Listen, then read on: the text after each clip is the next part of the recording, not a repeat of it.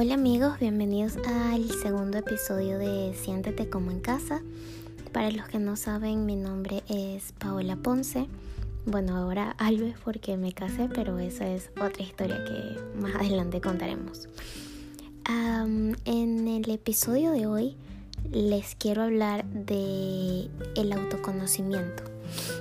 De qué es el autoconocimiento, por qué es tan importante y lo más importante es cómo conocí o, qué pasos puedo dar yo de cómo, cómo me autoconocí, por así decirlo. Em, pues ustedes saben que estoy empezando, básicamente este es como el, el gran opening o, el, o el primer tema del que vamos a hablar en Siéntete como en casa. Por lo tanto, no es como que hecho una presentación o, algo más formal, pero estoy trabajando en eso. De hecho, se las quería leer y dice así. Bienvenidos a Siéntete como en casa, un espacio que nació de una crisis existencial y el crecimiento personal. Se desarrolló en los momentos de tristeza y evolucionó en la experiencia de los mismos. Te abro las puertas para que hablemos de la vida, de los buenos momentos, de nuestras crisis existenciales, de esos temas en los que tenemos cierta experiencia y esos en los que aún nos faltan por conocer. ¿Qué les parece? Em, pues nada, el día de hoy les quería hablar del autoconocimiento y seguramente se pregunten por qué este va a ser el primer tema. Y el porqué de esto es porque siento que es la base del crecimiento personal y del amor propio.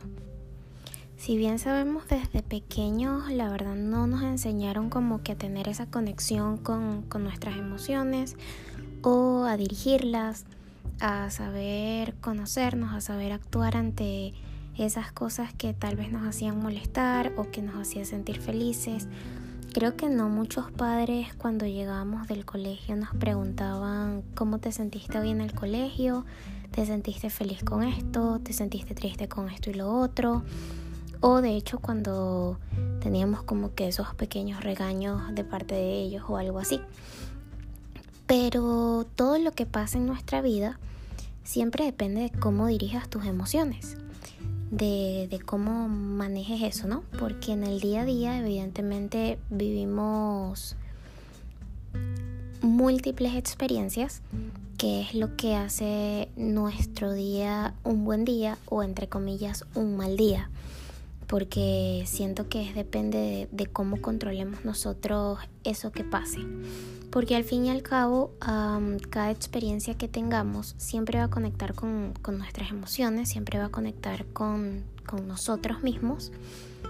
Em, pues básicamente por eso, porque depende de eso, eh, o depende, sí, como que depende de eso que pase, eh, nos sentimos bien o nos sentimos mal.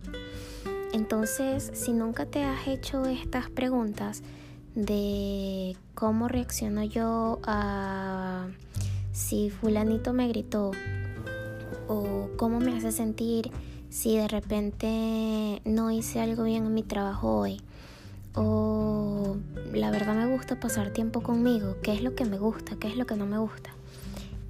Y de esa manera te escudriñes en tu propio autoconocimiento y sepas muy bien quién eres, qué te gusta, de dónde vienes y a dónde quieres llegar. Pues para mí el autoconocimiento es una de las herramientas más importantes para la vida de todo ser humano, de todo individuo, porque siento que esta es una clave fundamental del crecimiento personal, ya que quien se autoconoce sabe lo que quiere y a dónde quiere llegar sabe poner límites en su vida, sabe de sus no negociables, sabe decir que no y además ser muy selectivo con sus decisiones, poner siempre el bienestar primero en cualquier decisión, el bienestar propio obviamente. Em, quien se conoce siento que siempre está lleno de éxito y de buenas relaciones. Y lo más importante del autoconocimiento para mí, como lo decía al principio, es que nos lleva a gestionar muy bien nuestras emociones porque ya sabemos lo que nos gusta, lo que no nos gusta, lo que nos hace sentir bien o lo que no. Yo, por ejemplo, era una persona que no tenía ni la menor idea de, de, quién era yo. Y, y, pues gracias a esto siento que mayor parte de mi vida fui muy dependiente a las personas de mi alrededor y obviamente cuando entré en mi primera relación amorosa fue un desastre porque era muy dependiente. Eh, esta, esta relación se terminó, que esto es otro tema de, del cual también me encantaría hablar porque siento que a partir de esto fue que que yo tomé esta iniciativa de autoconocerme y todo aquel cuento. Pero em, nada, pasa, pasa esto y yo no tenía ni idea, primero de que no me conocía nada. Luego pasó el tiempo y conozco otra persona y llega el momento en donde esta persona se va y yo me quedo sola. Eh, ya, ya esta persona era Gabriel, se fue de vacaciones, algo así, y yo me sentí que estaba en el medio de la nada. Y lo más curioso que este medio de la nada era mi vida. Entonces yo no sabía qué me gustaba, ni siquiera me había tomado como que ese tiempo de estar sola a ver si es que acaso yo me disfrutaba estar sola conmigo y obviamente como no lo había experimentado, pues yo me estaba como que ya friqueando con esto, ¿no? Estaba como que, ok, ¿qué es esto? Y obviamente empecé a sentir ansiedad, todo esto, no podía dormir y puse en Google como que me pasa esto, esto y esto. Entonces, pues sí, como que vi algunos síntomas iguales a los que yo estaba sintiendo y dije como que, ok, esto no está bien, es cuando decido ir a terapia. Entonces a partir de aquí les voy a comenzar a hablar de los pasos que yo siento que a mí me funcionaron para autoconocerme. Pues el primer paso o tips fue ir a terapia. Como les dije, yo estaba como que pasando por mucha ansiedad, eh, tenía como dependencia emocional y comienzo a ir a terapia y obviamente mi psicólogo me dio muchísimas técnicas para autoconocerme y para manejar esto de la ansiedad y todas estas cosas, ¿no?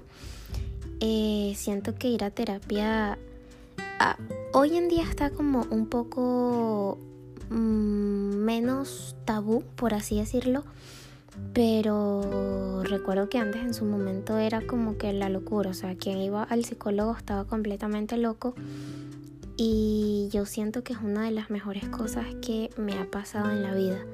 De hecho, me hubiese encantado ir a terapia desde hace mucho tiempo atrás, desde niña, yo creo, desde como que se me murió mi primer perro, que creo que fue como mi primer trauma me hubiese encantado ir a terapia.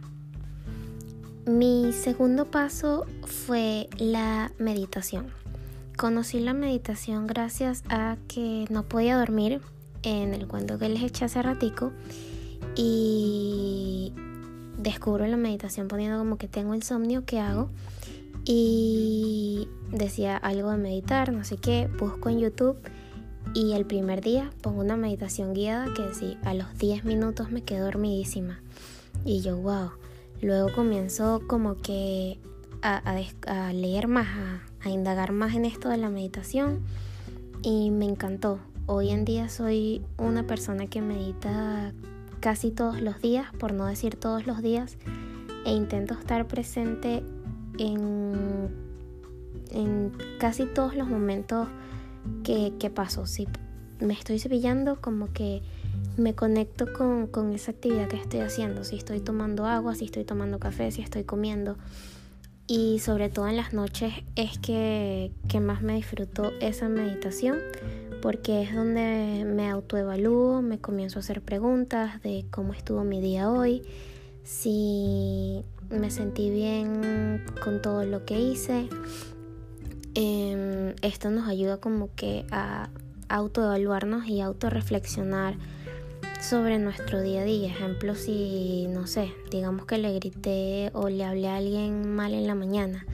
Entonces ya en la noche como que hago un scan de lo que fue mi día y digo como que concha, le hubiese sido diferente si tal vez le hubiese hablado a esta persona de tal forma. Eh, o me gustó esto que hice, me hizo sentir bien esto, esto y esto. Y pues siento que la meditación es una herramienta súper, súper buena para, para el autoconocimiento y para la estabilidad emocional. Luego conocí a una persona que hacía yoga y siempre fue algo como que me dio curiosidad hacer. Uh, conecté con esta persona, nos hicimos súper amigas y comenzamos a hacer yoga juntos. Juntas, perdón. Em, y pues de esta forma eh, descubrí esta actividad que me gusta, es como un hobby para mí y me lo disfruto muchísimo. Entonces sé que, que algo que me hace feliz es la yoga. Ustedes podrían intentarlo con, no exactamente con la yoga, pero con otra actividad que siempre quisieron hacer, no sé, pintar, escribir, eh, correr, jugar golf, jugar tenis, qué sé yo algo que, que su corazoncito les dijo como que tal cosa me gustaría hacer, lo practican y, descubren si, si eso les causa felicidad. Y pues así ya tienen un hobby que les apasiona y que les gusta. Y obviamente al hacerlo van a producir muchísima felicidad en ustedes. Comencé a ver series y películas sola y hoy en día si nos sentamos a, ver una película o algo así, yo sé perfectamente que odio las películas de terror porque me causan muchísimo miedo, me causan ansiedad. Y si alguien quiere ver una película de terror, yo sé que voy a decir que no. Porque sé que es algo que no me gusta, que no me lo disfruto y ya está.